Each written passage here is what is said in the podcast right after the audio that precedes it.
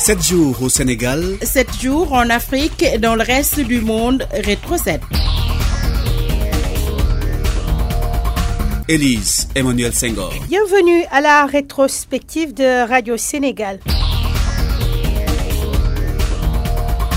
Le Haut Conseil du dialogue social a remis son rapport jeudi dernier au chef de l'État, rapport sur l'état du dialogue social de 2020 et 2022. La protection sociale est au cœur de ce rapport avec en toile de fond les efforts consentis par l'État pour alléger le coût de la vie à travers des subventions sur les denrées de grande consommation à hauteur de plusieurs centaines de milliards de francs CFA. Nous écoutons le président Macky Sall au micro de Pape Biram Biguenyaï de la télévision nationale. Les concertations, comme vous le savez, tenues durant ces trois conférences sociales ont abouti à des résultats probants sur le plan économique et social grâce à un élan commun de générosité des mandants tripartites qui ont notamment convenu de prémunir notre pays contre des perturbations sociales de grande envergure grâce notamment à la signature du pacte national de stabilité sociale et d'émergence économique. Ces résultats du dialogue nous ont permis également, et je m'en réjouis, la fixation de l'âge de la retraite à 60 ans dans le secteur privé, tout comme l'allongement de cet âge pour certaines catégories de professionnels de la santé humaine ou animale. L'adoption d'une nouvelle réglementation relative au stage et à l'apprentissage l'amélioration des pensions de retraite des agents de l'État et des travailleurs du secteur privé, le processus de redynamisation de la négociation collective avec la conclusion en 2021 de conventions collectives dans le secteur de la boulangerie et le sous-secteur du transport des hydrocarbures. La signature en 2020 de l'accord portant sur la revalorisation généralisée des salaires dans le secteur privé.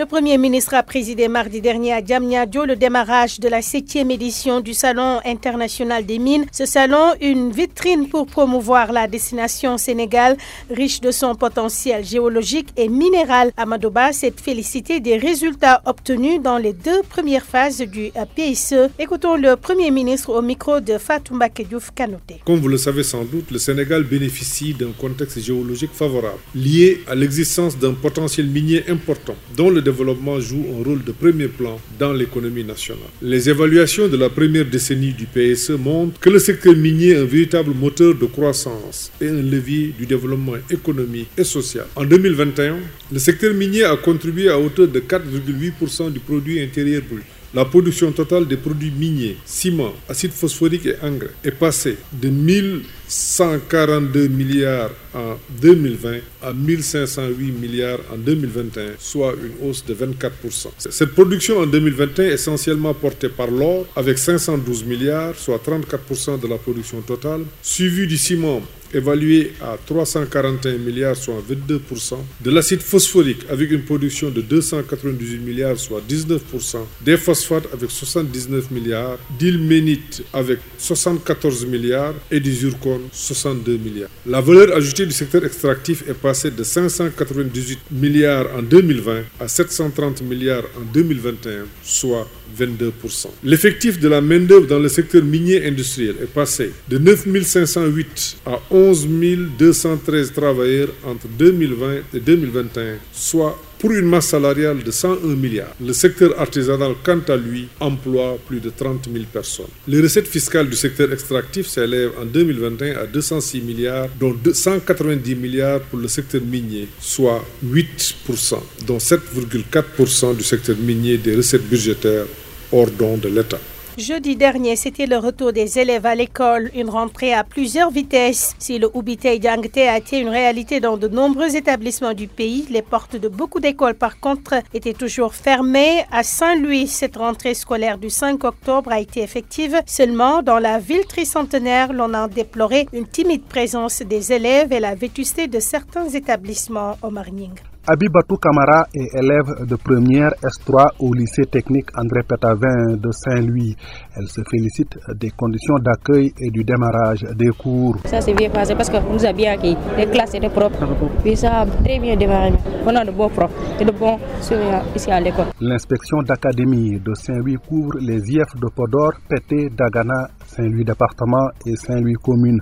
Selon l'inspecteur Mafalder, les enseignements et apprentissages sont en train d'être déroulés. Toutefois, il note une présence timide des élèves. Dans l'ensemble et un peu partout, parce que pas seulement à Saint-Louis où nous avons constaté des classes fonctionnelles, mais aussi au sud de ce que les IF m'ont dit, les enseignements apprentissages sont en train de dérouler à tous les niveaux. Le bémol, c'est euh, la présence timide des élèves. La vétusté de certains établissements scolaires comme le CM Amadou Farambo a été porté à la connaissance de l'adjoint au gouverneur de la région de Saint-Louis en charge du développement. Moudouma A annoncé que la commission auxiliaire de la protection civile a été saisie. J'ai appelé le préfet pour qu'il puisse diligenter une mission de la commission auxiliaire de protection civile pour qu'elle puisse voir un peu l'état euh, des bâtiments, s'il y a lieu faire des recommandations afin de s'assurer que les bâtiments peuvent abriter vraiment les établissements concernés. Donc au besoin, on prendra les mesures en rapport avec les autorités académiques pour mettre en sécurité tout le monde. En dehors de l'IF et de l'IA, la délégation qui accompagnait l'adjoint au gouverneur comprenait le président de l'association des parents d'élèves et l'adjointe du maire de la commune en charge de l'éducation. Omar Saint-Louis, Radio Sénégal. Et auparavant, lundi dernier, c'était le retour à l'école des personnels enseignants et administratifs rentrés qui s'est bien déroulé dans l'ensemble. Rétro 7. Le Halif général des Mourides de Seleve, comme dit, plus question de tenir les daras et les mosquées n'importe comment dans la ville sainte de Touba. En clair, Serine Muntaha Bassirumbake tient à réorganiser les deux secteurs en conformité avec les enseignements du Cher. Il a fait face à la presse synthèse Abdoulaye Ban. Serine Muntaha se veut clair, les daras et les mosquées sont désormais obligés de s'inscrire dans la démarche de son grand-père Khadim Rassoul. En clair, il s'agit pour les deux de s'adosser aux enseignements du Cheikh et aux valeurs qu'il a tant inculquées. En un mot, répondre aux exigences qu'il a prescrites ne tient plus alors un Dara qui veut et comme il le veut, le patriarche du Daruminam tient à réorganiser le secteur. Un secteur secoué ces derniers temps par des scandales sexuels. Dernier en date, un Dara accusé de viol sur une trentaine de filles. Le calife y attache du prix. Je vais y veiller au prix de ma vie. Avec ceux qui m'accompagnent dans ce combat, je vais également m'attacher les services de l'État. Chacun qu'il soit d'ici ou d'ailleurs, doit savoir ce qu'est la cité bénite de Touba et pourquoi Khadim l'a fondée. Nous n'avons pas besoin d'aller chercher des références ailleurs ou de nous inspirer d'autres philosophies, conclut le calife des Mourides. Abdoulaye Ban, Touba, RTS. C'est tout pour être 7. Merci à Aaron Diouf qui l'a préparé et réalisé. Coordination Ibrahim Assadi. Ousmane Beng, Digital Mamadou Diagne. Merci à lui et à ses collaborateurs. On se donne rendez-vous, fidèles auditeurs, dimanche prochain, grâce à Dieu.